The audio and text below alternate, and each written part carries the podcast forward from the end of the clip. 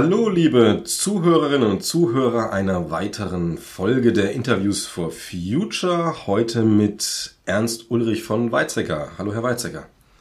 Hallo, es freut mich, Herr Mem. Erstmal zu Ihnen. Also ich habe es jetzt gar nicht komplettiert. Sie können noch das dazu sagen, wenn Sie sagen, das wäre Ihnen besonders wichtig, weil Ihre Vita ist sehr lang. Da kommen wir wahrscheinlich gar nicht mehr zu den Fragen. Ähm, Sie sind Physiker unter anderem, hatten auch Lehrstuhl der Biologie inne an der Hochschule Essen, äh, waren mal Direktor im UNO-Zentrum für Wissenschaft und Technologie. Also finde ich sehr interessant, weil Biologie, da, da sind, sind sehr, sehr weit entfernte, natürlich auch mit sehr viel Brücken, aber Technik und Natur, sage ich mal. Dann waren Sie 98 äh, bis 2005 für die SPD Mitglied des Deutschen Bundestags und sind, nachdem sie unter anderem Co-Präsident des Club of Rome waren, mittlerweile Ehrenpräsident. Das ist soweit richtig? Ja. Wunderbar. Haben Sie nichts mehr, was Sie sagen? Ich würde vielleicht noch hinzufügen, erstens, nachdem ich Biologieprofessor war, war ich Universitätspräsident, allerdings in Kastel Gründungspräsident. Und das war eine heiße Zeit, fünf Jahre lang. Und dann noch was anderes. Später war ich dann Präsident, auch Gründungspräsident des Wuppertal-Instituts für Klima, Umwelt, Energie. Da bin ich also sehr nah an äh, sozusagen Scientist for Future. Also gerade auch Klima und Energie, was ja eine sehr ja. Relevante Thematik ist, die uns ja beschäftigt. Da wollen wir später sicher auch noch dazukommen. Ähm, mir ist der Impuls, Sie anzufragen durch ein Zitat, das ich jetzt gar nicht ausführen will. Es geht ähm, um einen Begriff, den sie geprägt haben, nämlich die sogenannte Jetzt-Besoffenheit. Ähm, da steckt ja relativ viel drin. Also einerseits natürlich, ich denke, es erklärt ein klares Bild. Es geht irgendwie auf diesen Blick um Jetzt. Ähm, man kann es vielleicht missverstehen und sagen, oh, die Jetzt-Besoffenheit wäre, dass man jetzt unbedingt was gegen Klimawandel tun muss. Das ist es wahrscheinlich nicht, was sie meinen, sondern sie haben das ein bisschen mit Twitter verknüpft und so weiter. Können Sie das mal für uns erklären? Also was, was bedeutet für Sie dieser Begriff jetzt Besoffenheit? Ja, vor ein paar Jahren hat mich der freundliche Eckhard von Hirschhausen besucht und hat mir eine anspruchsvolle Frage gestellt. Wie kommen wir denn da äh, weiter? Und dann habe ich nicht lange nachgedacht und habe gesagt, ja, also das ist schwierig bei der jetzigen Jetzt-Besoffenheit. Die Leute denken nur an das Jetzt und das hängt natürlich an der Twitterei was vor äh, anderthalb Minuten getwittert worden ist, das ist für die Mittelalter von Vorvergangenheit, gilt nicht mehr. Und entsprechend in der Zukunft, die Leute denken nicht an so etwas wie 30 Jahre von heute, die denken an zwei Minuten von jetzt. Ja, da gibt's eine richtige Jetzt-Besoffenheit.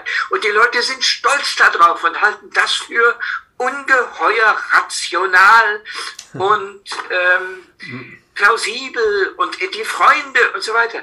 Also die heutige, insbesondere die jungen Leute, haben eine Krankheit, die nenne ich jetzt Besoffenheit. Also gerade weil sie auch von Krankheit und Besoffenheit ist ja jetzt auch was, wo man jetzt nicht rational in eine falsche Richtung denkt, sondern das ist ja ein Rauschzustand. Also äh, spielen Sie da auch ein bisschen drauf an, auf diese, diese Trigger, die ja zum Beispiel, also Instagram ist ja ähnlich, das wurde ja auch ganz gut erforscht momentan, ähm, dass, dass wirklich die Mechanismen sogar dafür gemacht werden, dass die schnelle Befriedigung, Bedürfnisbefriedigung dann natürlich mit der Brücke zum Konsum geschlagen wird. Aber eben überhaupt, dass da halt menschliche, archaische, ähm, offene Türen angesprochen werden, und zwar mit so viel Gewalt und Dauerfeuer, dass dann halt quasi was Krankhaftes zustande kommt. Ja, so kann man es sehen. Aber ich muss mich an einer wichtigen Sache korrigieren. Mhm. Die gegenwärtig lebendigste Bewegung in Richtung Langfristigkeit kommt von der Jugend. Von Greta Thunberg, äh, von Luisa äh, Neubauer. Neubauer und verschiedenen anderen, die sind noch wunderbar jung, viel jünger als ich. Und die haben eine richtige Klarsicht darüber, was ihnen begegnet in 50 Jahren. Ja, auch eine größere Weitsicht. Den Gedanken hatte ich nämlich auch ähm, bei der Vorbereitung, dass ich, als ich 17 war, ich bin jetzt 42, ähm, also ich werde morgen 42, ähm, ne, also 25 Jahre, ein Vierteljahrhundert vor jetzt war ich halt auch in dem Alter der heutigen Fridays for Future Bewegungskids ähm, und äh, da waren meine Gedanken in der Regel halt eher so auf, naja, das Abi schaffen oder meinetwegen dann äh, Zivildienst, Wehrdienst, äh, also mal zwei, drei Jahre. Und genau das ist ja das Ding, was Sie jetzt gerade auch ansprechen, dass diese Generation, also zumindest der Ausschnitt, den man jetzt in der Klimabewegung sieht, halt sogar viel weiter denkt, als ich es zumindest von meiner Generation damals kenne. Ich weiß nicht, wie es, wie es in Ihrem Alter, in Ihrer Generation war, als Sie 17, 18 waren. Ob Sie dann auch schon in diesen Dekaden gedacht haben, wie die das ja, heute tun. Also ich bin in der sogenannten Nachkriegszeit ein Jüngling gewesen, junger Mann. Und da war völlig klar, Nazi, Hitler, aber auch Stalin waren ganz furchtbar. Man muss langfristig dafür sorgen, dass so etwas wie freiheitliche Demokratie entsteht. Und das war ein Langfristprogramm.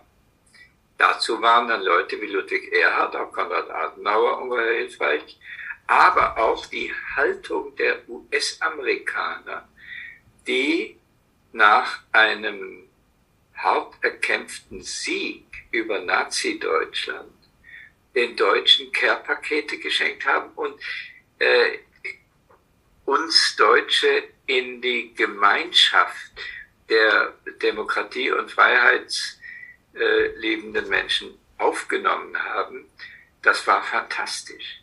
Also von daher war von jetzt Besoffenheit nur insofern äh, die Rede, als man sich natürlich eigentlich jeden Tag in der Nachkriegszeit darum kümmern musste, dass auch Brot und Milch da ist. Gut, wobei das vielleicht weniger eine Besoffenheit ist, weil es ja kein Rausch ist, sondern eher ein, ja. ein Grundbedürfnis, was befriedigt wird. Ja. Heute sehe ich das in unserer Welt, also natürlich gibt es andere Orten auf dem Planeten, aber in unserer Welt sehe ich das nicht, dass man diese Bedürfnisse, also man befriedigt sie natürlich, aber wo denkt denn jemand heute in Deutschland drüber nach, ähm, was kann ich morgen essen? Also gibt es in Einzelfällen sicher, aber gesellschaftlich sind wir mit anderen Dingen beschäftigt. Wäre das was, Sie kennen beide Welten, also Sie haben das damals erlebt und Sie kennen heute die Welt. Ähm, würde das unserer Generation ein Stück weit gut tun, nicht immer alles sofort haben zu können auch. Also es ist ja nicht nur so, dass man bei Twitter im, im Digitalen, sondern ich kann jetzt, während ich mich mit Ihnen unterhalte, noch eine schnelle Pizza irgendwie auf dem Handy bestellen. In dem Moment, wo unser Gespräch beendet ist, steht die Pizza auf dem Tisch. Also wäre es vielleicht nicht gesund, also das, was ja der Klimabewegung auch vorgeworfen wird, ja, ihr wollt uns ja nur die Sachen wegnehmen. Also genau dieses, diesen Weg zu gehen, zu sagen, ein bisschen mal auch was aushalten müssen. Geduld, Demut, auch den Hunger mal spüren einen halben Tag, mal kein Frühstück einnehmen zum Beispiel. Selbstverständlich. Das ist die Überlebensstrategie aller unserer Vorfahren gewesen. Und warum sollen wir das nicht auch lernen? Weil mit Vorfahren meine ich dann auch noch die Affen und die Meerschweinchen, äh, von denen wir auf irgendeine Weise auch abstammen. Äh, für die ist das das Selbstverständliche, dass man eigentlich ständig im Such- und Wartezustand ist. Und wir sind so irrsinnig verwöhnt mit dem Pizzaservice. Ich meine, ich bin äh, sehr beeindruckt davon, wie diese Schnellverteil-Services heute funktionieren, äh, den, die beschimpfe ich überhaupt nicht. Aber die Besoffenheit mit dem Sofort. Also, man, dass man nicht mehr, also dass man mit sofort kann, ist eine schöne Sache, aber dass man ohne ja. nicht mehr kann, ist das Problem. Genau, genau richtig. Ja. Sehen Sie dann, also wir hatten ja schon die Unterscheidung mit, mit bei Fridays for Future, um es jetzt mal einfach zu sagen, ist das durchaus nicht so. Ähm, die verhalten sich auch anders, ne? Die Klamotten auch öfters auftragen und so weiter, vielleicht auch mal flicken. Ähm, wie würden Sie denn da gesellschaftlich den Schnitt machen? Weil wenn es jetzt alles wäre wie Fridays for Future, dann würde ich sagen, dass mit der Jetzt-Besoffenheit ist eine schöne Theorie, aber nicht in der Realität auftreffbar. Aber es ist ja auftreffbar. Wo würden Sie da gesellschaftlich die Bereiche vielleicht ziehen, wo sagen, hier ist besonders viel Jetzt-Besoffenheit, meinetwegen im globalen Finanzmarkt, was ich jetzt mir so vorstellen könnte? Oder was sehen Sie da so? Schwierige Frage. Jedenfalls würde ich sagen, natürlich brauchen wir auch rasches Reagieren auf gefährliche Situationen.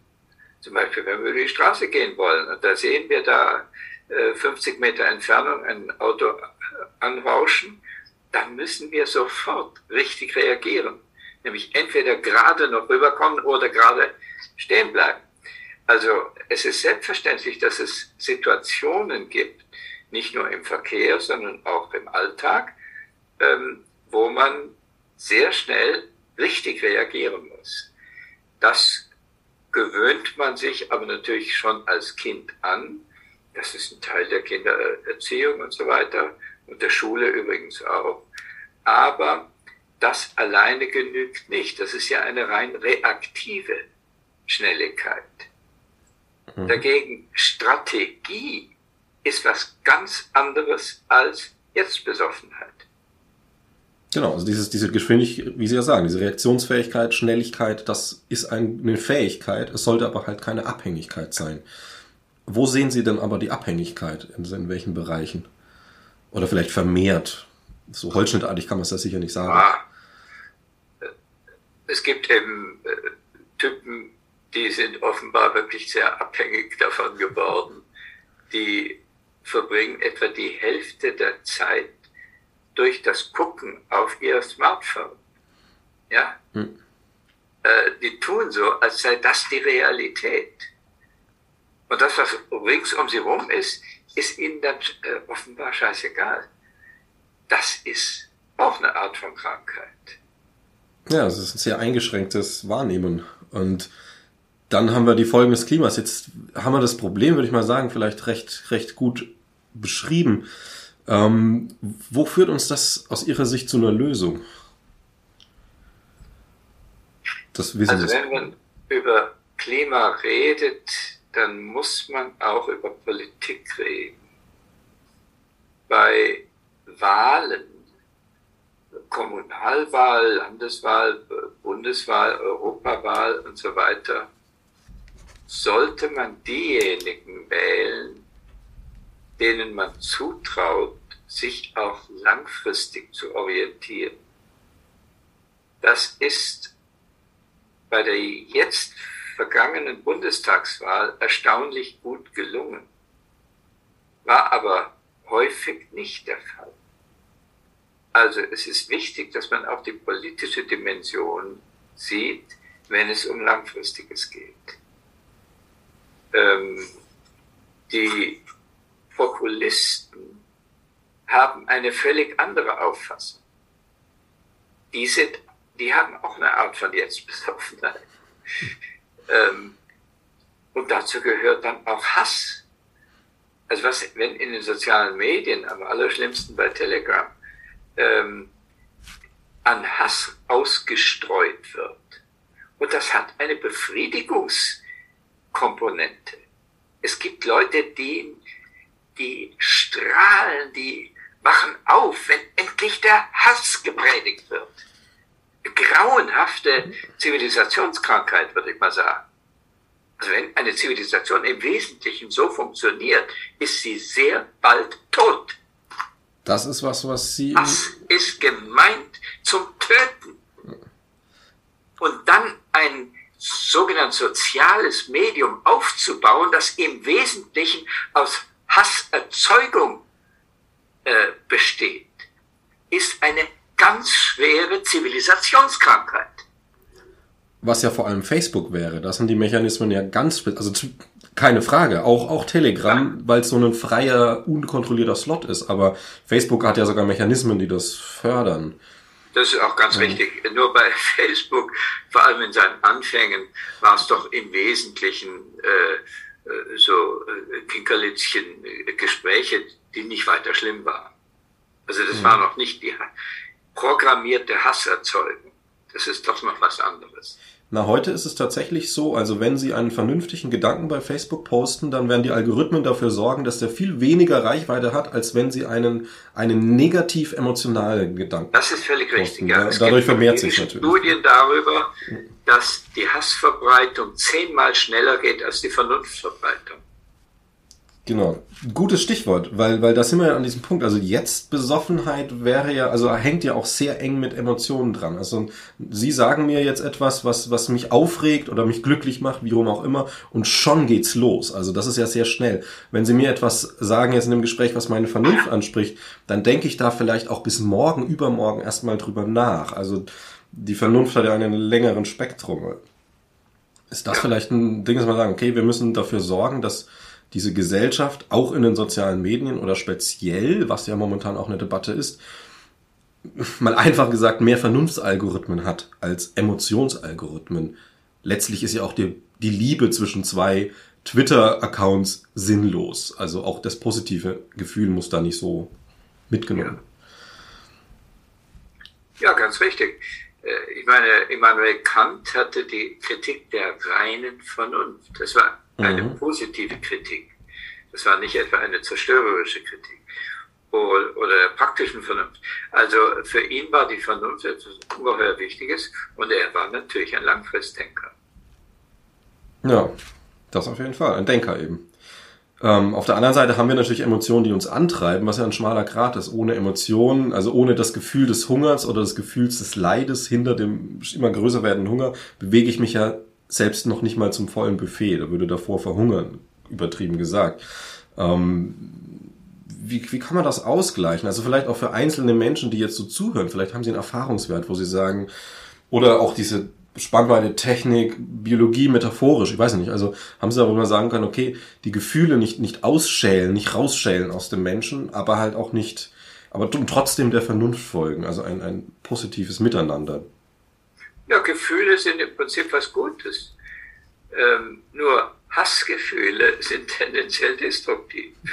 Und das eigene Gefühlsleben zu kultivieren im Gespräch, in der täglichen Begegnung mit den Menschen, mit denen man umgehen möchte und umgeht, aber auch Vorsichtsregeln einbauen, wenn man mit Leuten konfrontiert ist, von denen man bereits empirisch weiß, dass die einem nicht gut tun.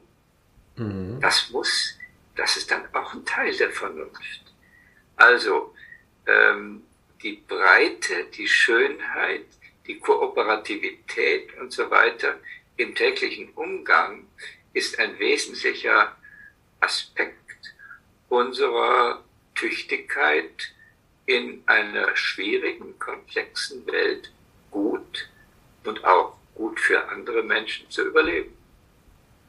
Und vielleicht auch trotzdem zwischen zwei Menschen die, die ähm, Unterschiede zuzulassen. Also mal sagen, man kann auch mal ähm, konstruktiv streiten und muss nicht jedes Wort in Watte packen oder. Absolut.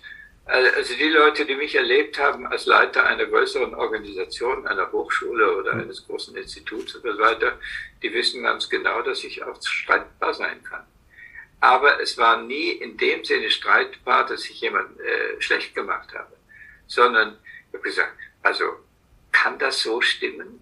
Müssen wir nicht folgendermaßen auch noch äh, nachdenken und können wir nicht kreativ etwas Neues überlegen, was dann auch deinen äh, Überlegungen entspricht und meinen, also neue Synthesen bauen und so weiter. Das sind alles Dinge, die durchaus auch Streitelemente enthalten aber eben nicht destruktiven Streit.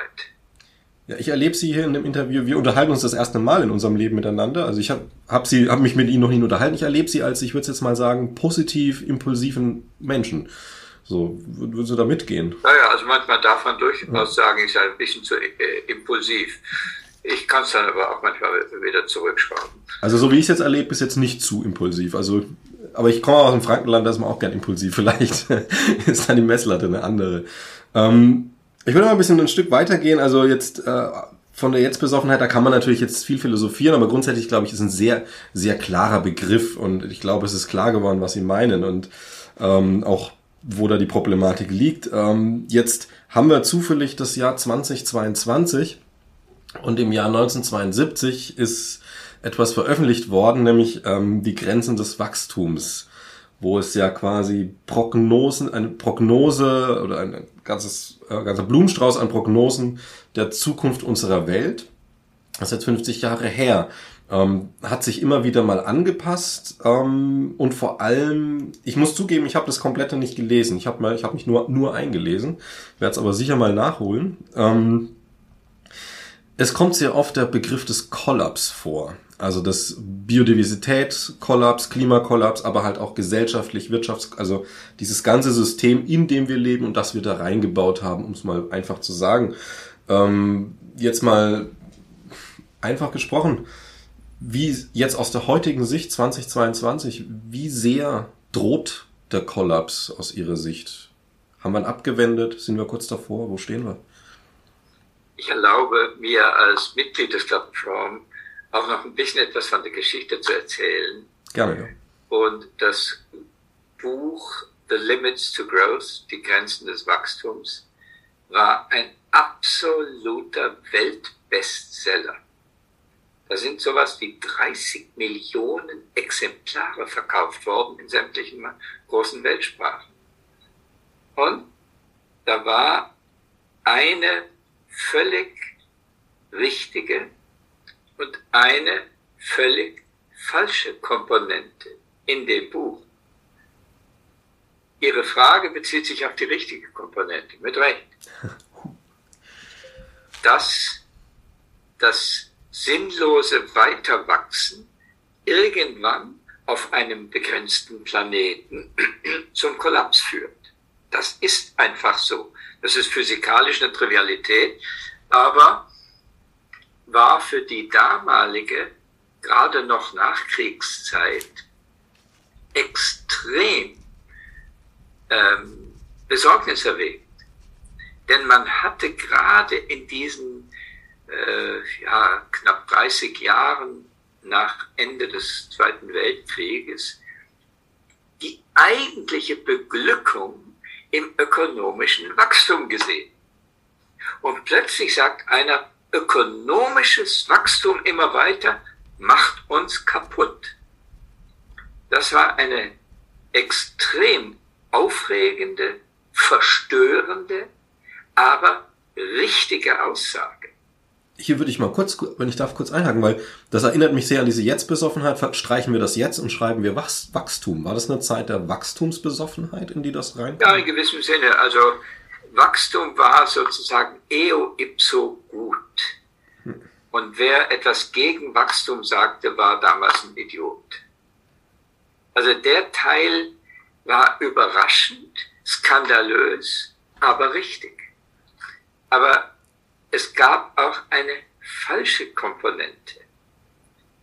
Über die hat der Klapperfrau praktisch nie geredet. Aber die Kritiker des Klapperfrau haben mit Recht darüber geredet, und zwar folgendes.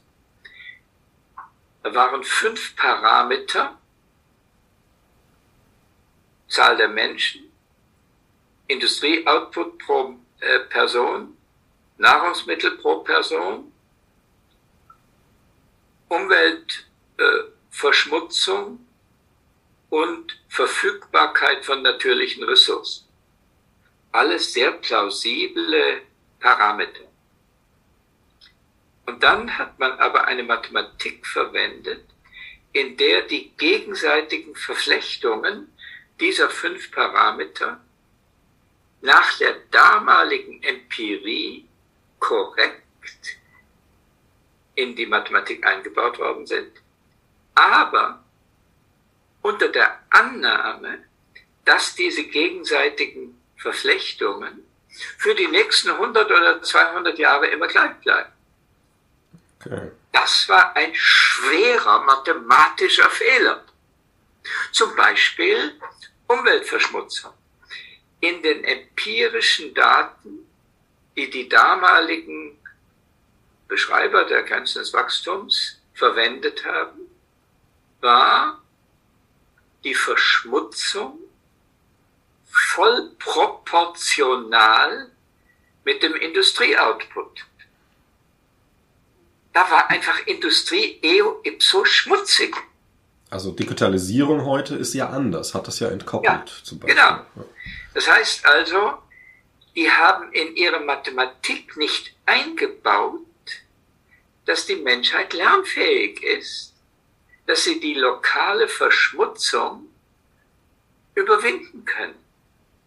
Das, und das Peinliche ist, dass es ja natürlich im Jahr 1972 schon das Bundesemissionsschutzgesetz und in Amerika die Free Air äh, Act und so weiter gab. Das heißt also, bereits die Mechanismen vorhanden waren, die von dieser festen Kopplung zwischen Industrieoutput und Verschmutzung Abstand nehmen.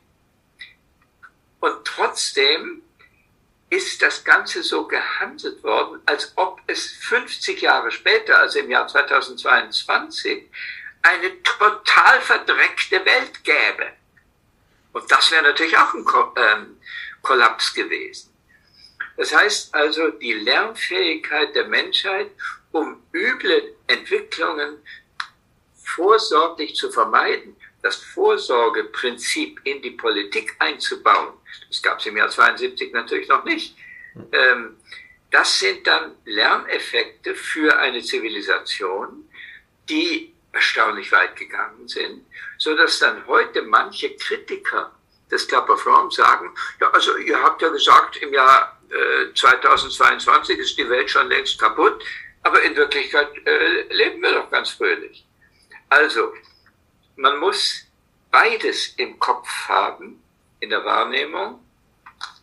Die richtige Aussage, ewiges Wachstum geht nicht, aber die andere, ebenfalls richtige Aussage, wir sind lernfähig.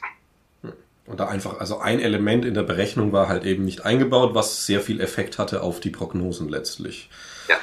So. Ja, man hört es immer wieder, dieses, also gerade soziale Medien, der Club of Rome, die, die alles, stimmt ja alles nicht, was die gesagt haben. Also genau diesen Vorwurf, den sie jetzt gerade erwähnt haben, ist mir auch immer wieder entgegengekommen, wo ich mir auch dachte, okay, der Vorwurf ist halt auch erstmal sehr billig. Aber gut. Ähm, naja, aber jetzt, jetzt, jetzt aus heutiger Sicht, also ich würde jetzt mal sagen, dass, dass man das ja jetzt mittlerweile einpreisen kann.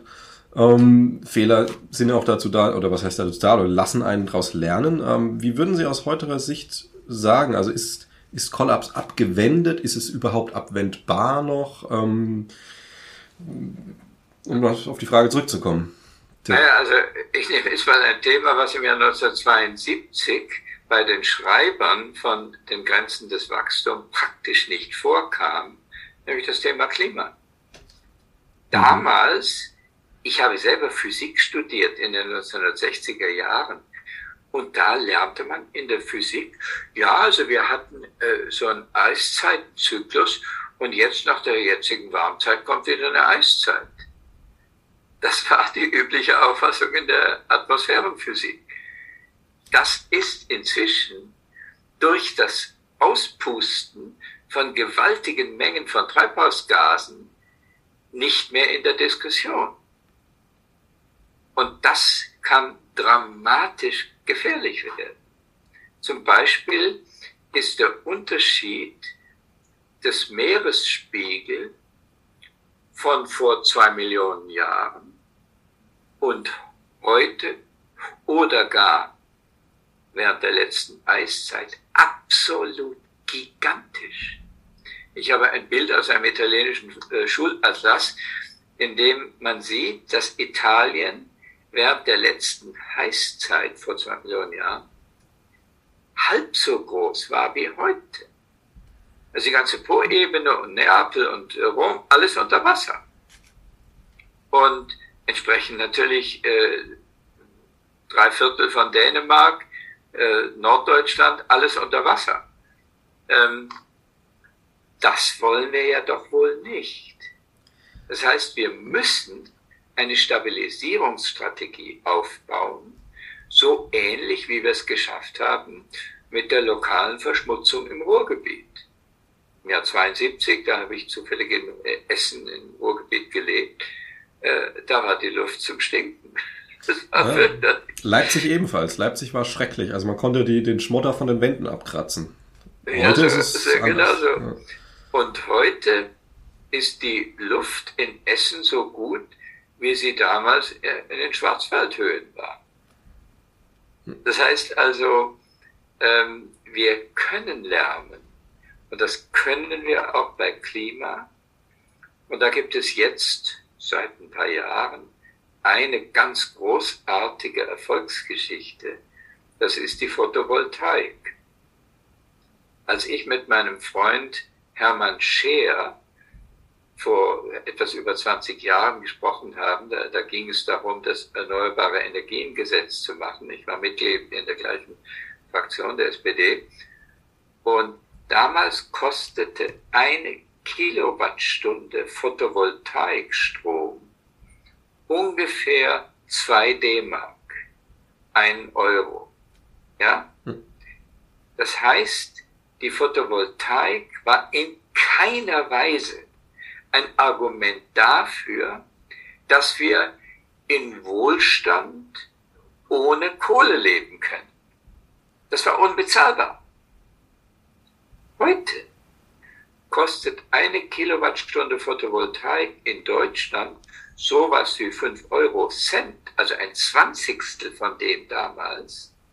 Und in Ländern wie Algerien oder Saudi-Arabien oder auch Teilen von Australien und von Chile und so weiter einen Eurocent. Das heißt, weltweit gesehen ist eine hohe, energiereiche Zivilisation ohne Kohle, ohne weiteres denkbar.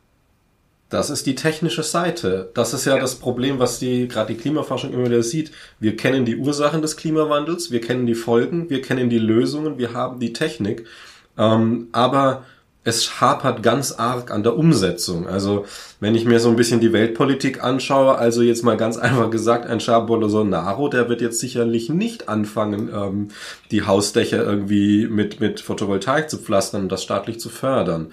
Der macht richtig. Ich meine, äh, das Problem ist, in Polen oder Kasachstan oder Südafrika besteht der Wohlstand aus Kohle. Ja, Australien. Und das will man natürlich nicht einfach abschaffen. Das heißt, wir müssen da Übergangsstrategien machen. Die Langsamkeit kommt in diesem Fall, schlimmerweise, von den Incumbents, denjenigen, die gegenwärtig die eigentlichen äh, Nutznießer sind. Die wollen keine Geschwindigkeit in einer Richtung, die ihr Geschäftsmodell kaputt macht.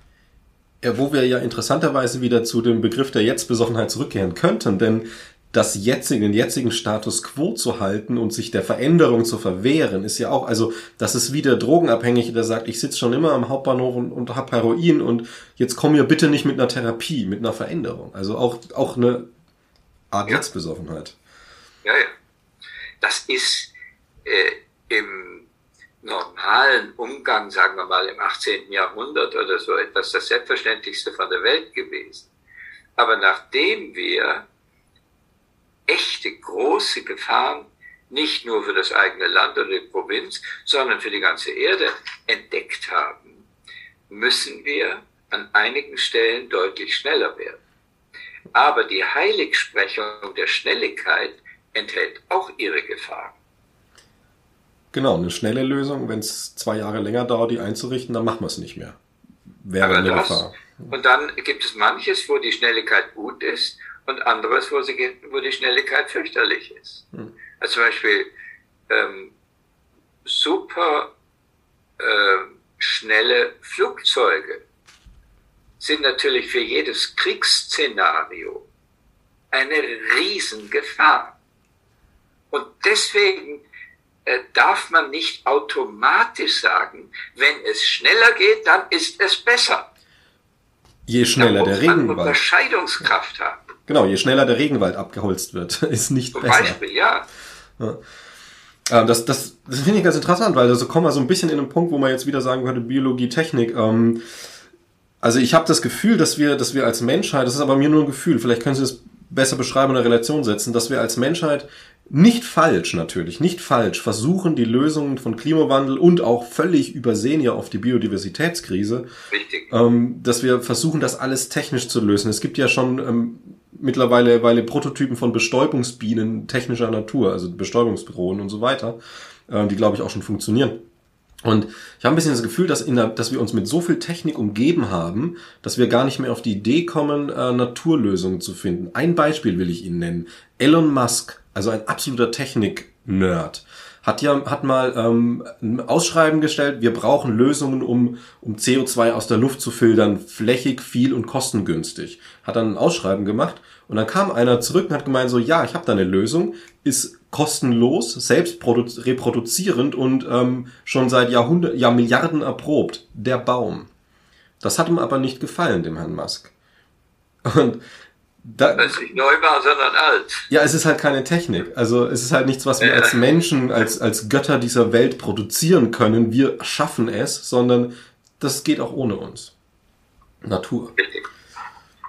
Äh, es gibt übrigens eine ganz interessante mhm. geologische Geschichte. Es gab mal in der, im Erdaltertum eine von den großen äh, Zeitspannen, das war das sogenannte Devon.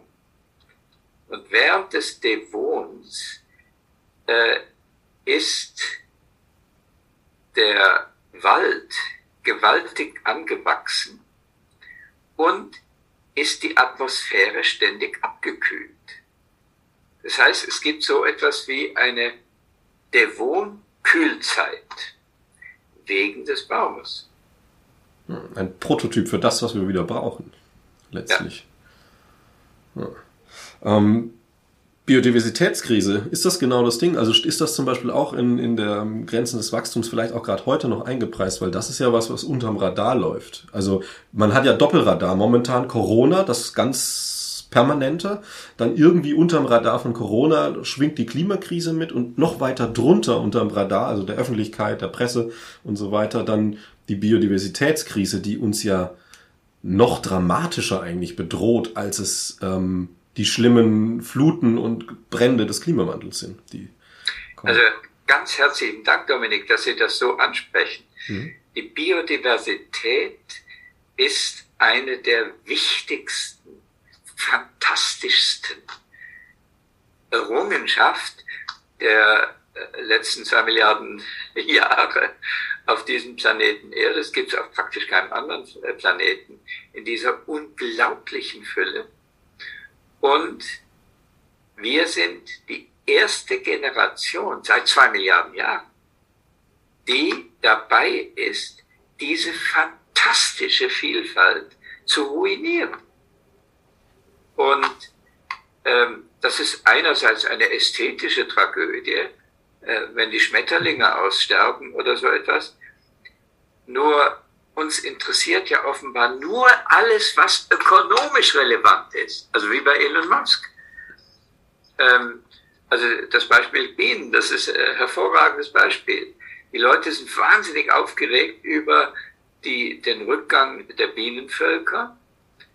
Ähm, aber ähm, gesamtökologisch gesehen sind die Schmetterlinge genauso wichtig. Übrigens auch in vielen Hinsichten als Bestäuber. Das ist dann noch eine andere Frage. Und ähm, in, in den Gewässern, was es da für wunderbare Lurche gibt, ähm, dann die Reptilienwelt ist auch praktisch am Aussterben. Die äh, Vogelwelt äh, hat gewaltigen Rückgang in sehr vielen Erdteilen, einschließlich Europa. Das heißt also, die biologische Vielfalt, das sage ich als ehemaliger Biologieprofessor, ist etwas vom Wertvollsten, was wir geerbt haben. Und das dürfen wir auf keinen Fall kaputt machen. Und da genügen die Naturschutzgebiete wie Bayerischer Wald absolut nicht. Die sind sehr nötig, aber keineswegs ausreichend wo wir wieder zum Pimcom-Effekt mit dem Klimawandel kommen. Was nützt mir ein Naturschutzgebiet, wenn es vertrocknet? Auch das, genau. Da gibt es einen echten Zusammenhang zwischen Klimazerstörung und Biodiversitätszerstörung. Ich höre da zwei Dinge raus, die, die, die Sie dann, also motivieren ist das vielleicht das falsche Wort, aber ähm, die, diese Basis für diese Einstellung, die Sie haben, geben, nämlich einerseits Bildung, ganz klar. Also ohne Bildung würden sie vielleicht ganz andere Dinge sagen. Und aber auch, auch die, die, die emotionale Nähe zu, zu dieser, also die Schönheit der Natur. Also ne, da, da steckt viel Liebe drin. Ähm, jetzt gibt's interessanterweise, ich habe es jetzt nur ganz kurz gesehen äh, Club of Rome Schulen, um das mal als Stichpunkt reinzuwerfen, aber vielleicht für den Stichwort äh, Bildung allgemein. Ist das ein Ansatz, den wir ganz dringend ändern müssen, ähm, dass wir nicht nur diese Wissensbildung haben, wann ist Napoleon von Elba zurückgekehrt, das ist ja alles interessant, aber sondern halt eben wieder diese menschliche Bildung, dieses dieses das das Kind, das das Tier bei der Hand nimmt und ähm, zur zur zur Mutter führt, zum Milch geben zum Beispiel. Also solche Aspekte. Völlig richtig. Hier ist Deutschland zu loben. In Hamburg war eine Zeit lang der Weltsitz äh, des Club of Rome mit dem Generalsekretär Uwe Möller. Der hat mit seinen Freunden, einschließlich dem damaligen äh, Präsidenten, das war der Prinz El Hassan bin Talal von Jordanien, diese, genau diese Überlegung gemacht. Wir brauchen Schulen, in denen lateinische Vokabel äh, Aufzählungen oder Grammatik oder äh, entsprechendes aus anderen Fächern, einschließlich Geschichte, ähm, das darf auch sein, selbstverständlich. Ist aber eher ein Spezialfall für die Schule. Dagegen das, was alle lernen sollen, das brauchen wir dann in diesen Club of Rome Schulen. Davon gibt es mehr als ein Dutzend äh, vor allem in Norddeutschland, aber es gibt auch eine in Schwarzwald, ähm, die, äh, wo die Gesamtzusammenhänge der, das eigentliche Leistungsziel ist. Und das äh, prognostiziere ich, macht die Absolventen der Club of Rome Schüler geeigneter, erfolgreicher in der heutigen Welt als in der Welt, als äh, Latein und Griechisch und äh, Mathematik die eigentlichen äh, Goldstücke der äh, Gymnasien waren. Genau, weil die kalte Ratio, die hat man auch in der Wannsee-Konferenz gehabt. Das war auch sehr rational oh, ja. und intellektuell hohes, also das war ja nicht dumm in dem Sinne, sondern das war halt menschlich arm oder erbärmlich. Ich meine, da gibt's gar kein Wort, was, was das beschreibt, wie weit unten das war. Aber mehr als das, ja, genau. Aber ähm, genau. Äh, wo, wo kann man da ansetzen? Also die sagen, in Deutschland schaut es gut aus, ähm, weltweit. Also ich mache mir auch ein bisschen Sorgen, dass, ähm, also wenn ich mich mit Leuten unterhalte, die 20 Jahre alt sind, die kennen das nicht mehr, dass sie an einem Gebüsch vorbeilaufen, wo 200, 300 Schmetterlinge drin rumflattern. Ähm, mir tut es weh, wenn ich in meinem Garten nach, nach drei Monaten Frühling, Sommer ähm, den 20. Schmetterling des Jahres sehe, weil es einfach so wenig ist. Aber mir tut's weh, weil ich halt diese 200 Schmetterlinge noch kenne. Wenn man das nicht kennt, also sollte man jetzt wirklich, da, also sollte man dieses Aufforsten auch weiter begreifen, nicht nur Aufforsten für, für CO2 aus, den, aus, den, aus der Luft ziehen, sondern tatsächlich dafür, dass das Kind wieder die Natur sieht. Die Vielfalt. Unbedingt. Wobei es gibt ja auch eine Art von Waldverherrlichung, die dann abgleitet mhm. in Eukalyptusplantagen oder Fichtenplantagen oder irgendwas anderes, was in Bezug auf Biodiversität ein Abstieg und nicht ein Aufstieg ist. Man okay, braucht im ja. Grunde Naturwälder mit äh, unglaublich vernetzten äh, Kooperationen, einschließlich im Wurzelwerk. Die Wurzelpilze, die Myzele, sind mhm. ein ganz wesentlicher Teil der Biodiversität in äh, Wäldern, aber auch äh, auf dem flachen Land. Und äh, dieses zu schonen, zu kultivieren und nicht nur die Anzahl der Bäume zu äh, prämieren. Das ist auch wie die Verengung auf CO2. Äh, das sind mehr Treibhausgase. Klimadiskussion. Ja. Also das sogenannte Lachgas ist ungefähr 300 mal schlimmer als das CO2 pro Molekül und kommt zum großen Teil aus der Tierlandwirtschaft. Das heißt also, hier kommt ein völlig anderes Gebiet, nämlich die Landwirtschaft, ins Gehege mit dem Klimaschutz. eine wunderbare alte Viehweide mit nicht zu vielen Vieh, Vieh äh, Exemplaren äh, ist für das Klima genauso gesund wie der Wald. Und dann auch wieder die Demo zu sagen, ich esse halt nicht jeden Tag ein Steak, sondern ich freue mich auf diesen einen Sonntag im Monat, wo es ein Braten gibt. Was dann mit dieser Wiese eben auch leistbar wäre. Und dafür darf es dann auch teurer werden. Natürlich. In der Generation noch meiner Eltern und bei uns in unserer Familie auch, ist es ungefähr so, dass man sagt, also einmal in der Woche Fleisch ist völlig in Ordnung. Man muss nicht unbedingt vegan oder Vegetarier sein. Aber wissen, dass täglich einmal, zweimal oder womöglich sogar dreimal Fleisch, das ist närrisch. Ja, und es verliert ja auch den Respekt und das, das, das den Wert, also in beide Richtungen. Was habe ich denn davon? Also es fühle mich ja auch nicht gut damit, wenn ich jetzt jeden Tag immer einen goldenen Ferrari geschenkt bekomme, um es mal anders auszudrücken. Ja, ja. Also, äh, ja, Herr von Weizsäcker, Sie haben ja noch einen Anschlusstermin. Ich würde, äh, wir könnten natürlich jetzt noch lange, ich würde aber noch eine Frage einfach so mal in den Raum stellen. Das, das müssen Sie mir jetzt auch gar nicht fachlich beantworten, sondern da wird mich tatsächlich auch einfach, wenn Sie es fachlich beantworten können, gerne, aber auch einfach das Gefühl, Ihr Instinkt interessieren aufs Jahr 2100 gerechnet, dieses, dieses immer hoch, hochgehaltene 1,5 Grad Ziel, ähm, ist das realistisch?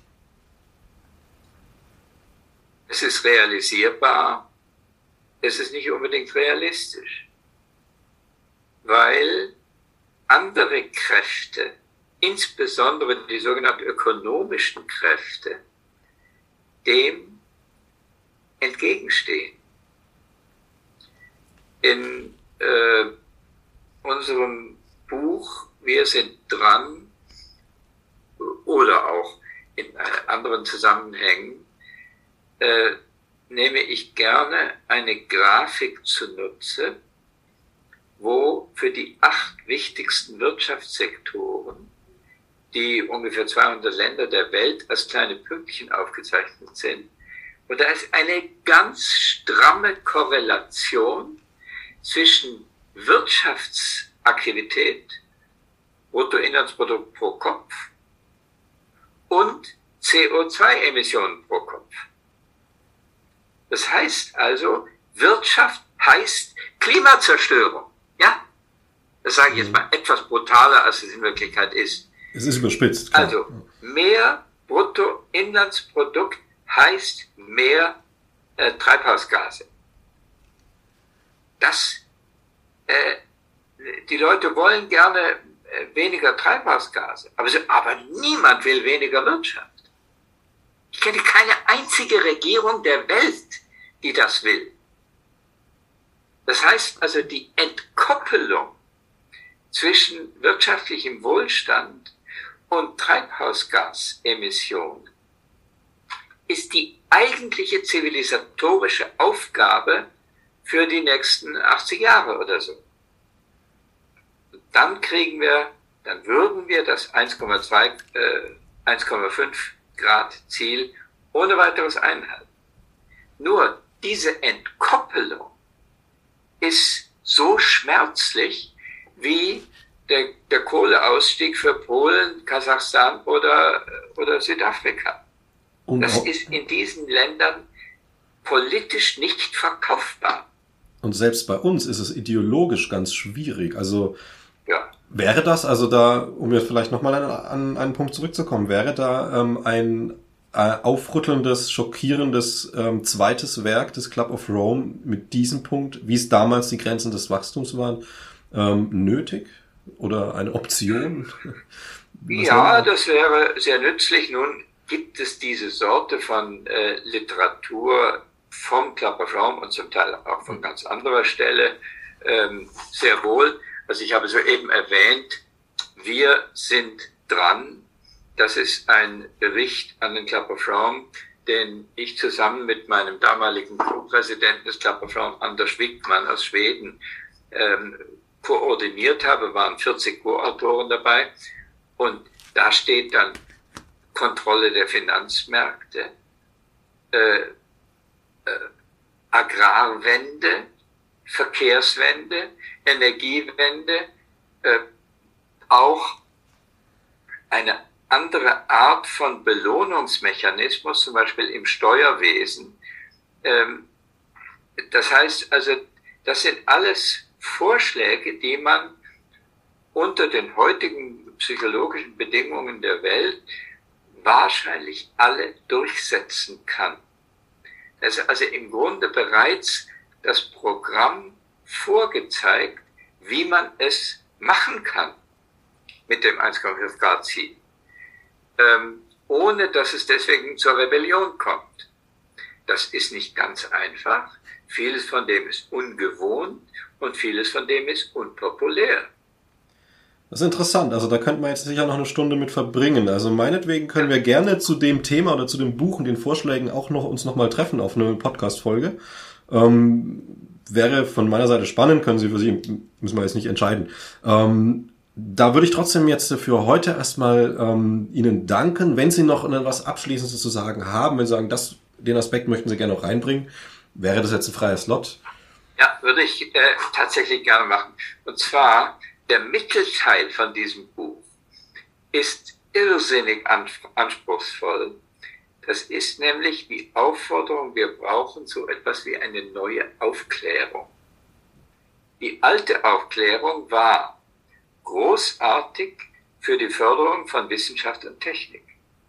Sie war entsetzlich als Legitimationsgrundlage für die Kolonisierung durch die Europäer und sie ist in Bezug auf das wissenschaftliche Denken zu eng auf Rationalität, Mathematisierung, auch Digitalisierung und so weiter ausgelegt und hat mit dem, was der Planet Erde braucht, relativ wenig zu tun.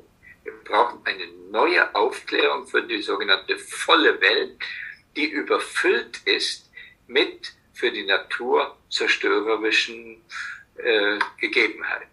Also. also eine neue Aufklärung, habe ich das Gefühl, könnte man in 50 Jahren feiern, so wie man heute mit Recht Immanuel Kant feiert. Also eine mentale, psychologische, menschliche Aufklärung. Ja. Ja, Herr von Weizsäcker, dann danke ich Ihnen ja, herzlich. Danke ich Ihnen, bei Ihnen ganz herzlich.